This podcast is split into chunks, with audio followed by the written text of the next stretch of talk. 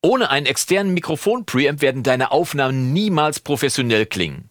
Stimmt das? Ich meine, brauchst du wirklich einen separaten Mikrofon-Preamp wie diesen hier, damit deine Aufnahmen von Gesang, von Rap, Podcast, von akustischer Gitarre oder anderen Instrumenten endlich professioneller klingen? Die Antwort lautet grundsätzlich erstmal nein. Zumindest wenn dein Audiointerface schon einen oder mehrere Mic-Preamps eingebaut hat. Warum das so ist, wie du sofort einfach und ohne großen Aufwand die Qualität deiner Aufnahmen verbessern kannst und warum es trotzdem gut sein kann, deinem Audiointerface einen Mikrofonvorverstärker vorzuschalten, das erfährst du in diesem Video. Und wenn du dich dafür interessierst, dann bist du hier genau richtig. Ich bin Jonas vom Recording Blog und los geht's!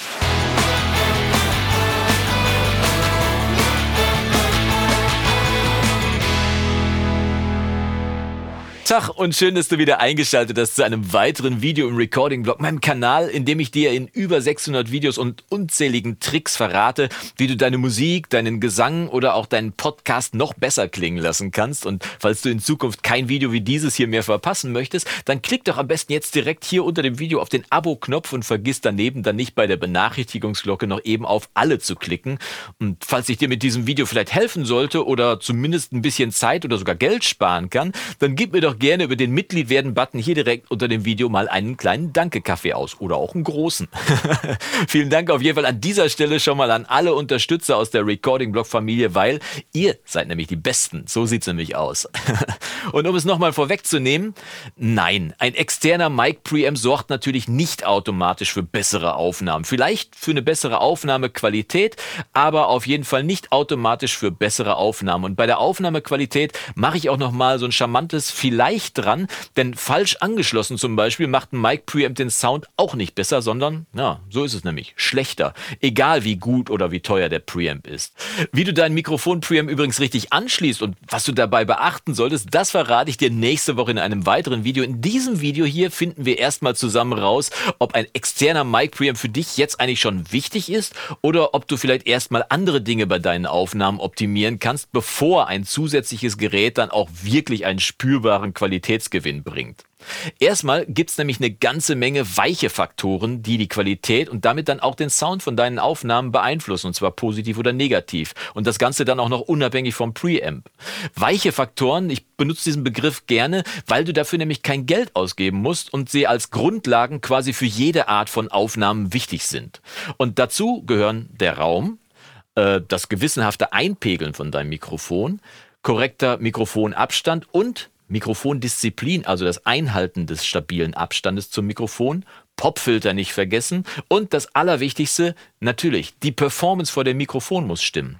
Machst du bei diesen Basics dann alles richtig, dann kannst du auch mit Equipment im Wert von 100 oder 200 Euro schon gute Aufnahmen machen. Mit anderen Worten, Chris Lord Alge, der Mischer von Green Day, der hätte Green Day auch mit SM57ern auf einem Porta-Studio wie diesem hier aufnehmen können, und zwar ordentlich aufnehmen können, weil er einfach vor dem Drücken des Aufnahmeknopfes schon so viel richtig gemacht hat. Also er und Green Day natürlich, ist klar. Wenn du also bei der Aufnahme von Gesang, Rap oder auch für deinen Podcast in einem relativ nachhallfreien Raum bist, wahlweise wie ich hier zum Beispiel in einem Kleiderschrank stehst, wenn du ein Mikrofon mit Nierencharakteristik hast, wenn du nah, aber nicht zu nah am Mikrofon stehst und den Abstand dann auch stabil einhältst und äh, wenn du dann noch das Mikrofon sauber und passend einpegelst, dann bekommst du automatisch erstmal eine ordentliche Aufnahme hin. Und wenn der Sänger oder Rapper oder auch wenn Sängerinnen oder Rapperinnen ihren Text dann gelernt oder geübt haben oder wahlweise der Podcaster dann ohne ständige Schmatzer oder Ams, ähm, einfach mal frei sprechen kann, dann wird's auch auf jeden Fall eine gute Aufnahme. Umgekehrt wirst du mit einem zu leise oder vielleicht noch schlimmer mit einem zu laut eingepegelten Mikrofon im leeren Büro und mit 50 Zentimeter Mikroabstand oder noch mehr keine halbwegs gute Aufnahme hinbekommen. Wenn die Person vor dem Mikro gut ist, dann stimmt zwar zumindest die Performance, aber über eine qualitativ gelungene Aufnahme brauchen wir uns dann nicht mehr unterhalten. Und du merkst es schon, dann ist die Qualität oder das Preisschild des Preamps auch komplett egal. Die Aufnahme Aufnahme ist einfach misslungen und unbrauchbar. Es sei denn natürlich, das war genau der Sound, den du aufnehmen wolltest, verstehst du? Ist ja klar, ne? Käme als nächstes die Frage auf, warum du einen externen Mic Preamp überhaupt brauchst. Weil du das irgendwo gelesen hast oder weil man das so macht oder vielleicht weil die Pros das ja auch so machen, dann muss es ja auf jeden Fall gut und nicht schlecht sein. Hier kann ich dich aber erstmal beruhigen, denn die Mic Pre's, außer dem Preamps, wie man so schön sagt, ich komme mal mit den Begriffen durcheinander. Also die Preamps aus deinem modernen Audio-Interface, das du hast, die sind in der Regel alle geeignet, ein weitgehend unverfälschtes und sauberes Signal aufzunehmen, das dann auch den meisten Qualitätsansprüchen genügen sollte, also zumindest solange du nicht das Gras wachsen hörst. Und falls der Preamp aus deinem Audio-Interface bei höheren Gain-Einstellungen anfängt, unerwünschtes Rauschen hinzuzufügen, das machen die nämlich immer ganz gerne, wenn du so über drei Viertel des Regelweges hinauskommst, dann ist auch das fast egal, wenn du wie heute üblich in DAWs mit äh, oder in modernen DAWs üblich mit 24 Bit oder sogar besser aufnimmst, dann dreh einfach den Gain wieder ein bisschen zurück, nimm einfach ein bisschen leiser auf und dann machst du die Aufnahme halt anschließend ohne Rauschprobleme in der DAW lauter per Clip Gaining. Warum das so ist und was genau dahinter steckt, das habe ich dir in diesem Video hier oben schon mal verraten. Da kannst du ja nach diesem Video mal kurz reingucken, falls dich das interessiert. Hat dein Mikro vielleicht aber trotzdem zu wenig Gain, dann kannst du für knapp 70 Euro auch einfach einen Mini-Aufholverstärker wie diesen Fathead hier zum Beispiel dazwischen schalten. Der legt ohne klangliche Nachteile mal ganz geschmeidig 15 bis 20 dB rauschfrei oben drauf und macht selbst aus einem klassisch ausgangsschwachen Shure SM7B wie diesem hier zum Beispiel ein echtes Output-Wunder. Da kannst du dich mal drauf verlassen. Hoppala, er fällt schon fast runter.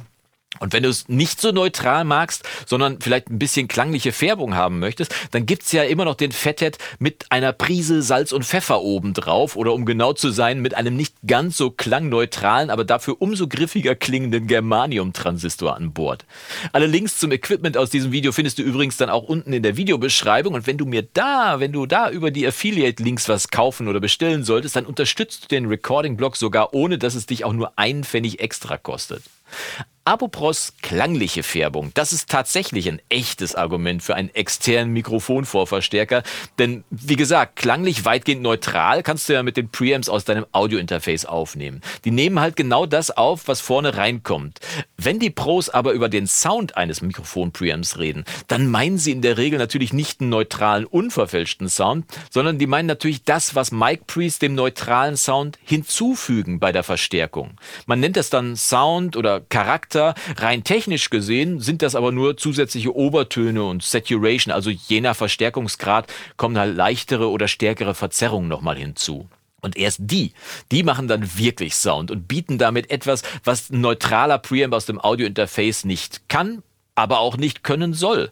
Es sei denn, du hast ein Audiointerface mit so einem Charakterschalter dran, also wie bei Focusrite zum Beispiel dieser R-Knopf oder bei den Volt-Interfaces von Universal Audio heißt das, ist das die 610er Emulation oder Vintage, wie sie da heißt, und bei SSL-Interfaces heißt das dann ähm, heißt das dann Legacy 4K, da wird dann so ein 4000er äh, Kanal so nachgebildet. Alle drei bilden dann das Obertonverhalten von diesen teuren Preamps so halbwegs gut nach, quasi den Grundcharakter von so einem teuren Preamp.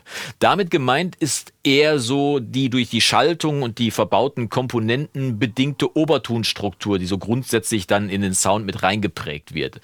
Das eigentliche Spiel mit dem Sound beginnt aber erst, wenn du an dem Preamp die Verstärkung und den Pegel vom Ausgang separat regeln kannst. Du kannst dann nämlich das Mikrofon auch heißer machen, also mehr verstärken als als es eigentlich nötig wäre und dann mit dem Output-Regler das eigentlich viel zu laute Signal wieder so anpassen und zurückregeln, dass es den Eingang von deinem Audio-Interface dann nicht übersteuert. Und so kannst du dann ganz gezielt einen heißeren und damit auch deutlich charakteristischen Sound aufnehmen, ohne dabei die Aufnahme zu übersteuern. Und dann liegt es eigentlich nur noch an deinem Geldbeutel, ob du vielleicht lieber den Röhrencharakter von einem Universal Audio 6176 haben willst oder ob du vielleicht lieber Neve Sound bevorzugst, wie hier zum Beispiel in meinem BAE 1073 70 oder vergleichbare Preamps vielleicht von Warm Audio zum Beispiel. Die sind zudem auch noch günstiger und auch richtig bezahlbar und machen aber auch richtig Sound. Die sind also richtig weit weg von neutral.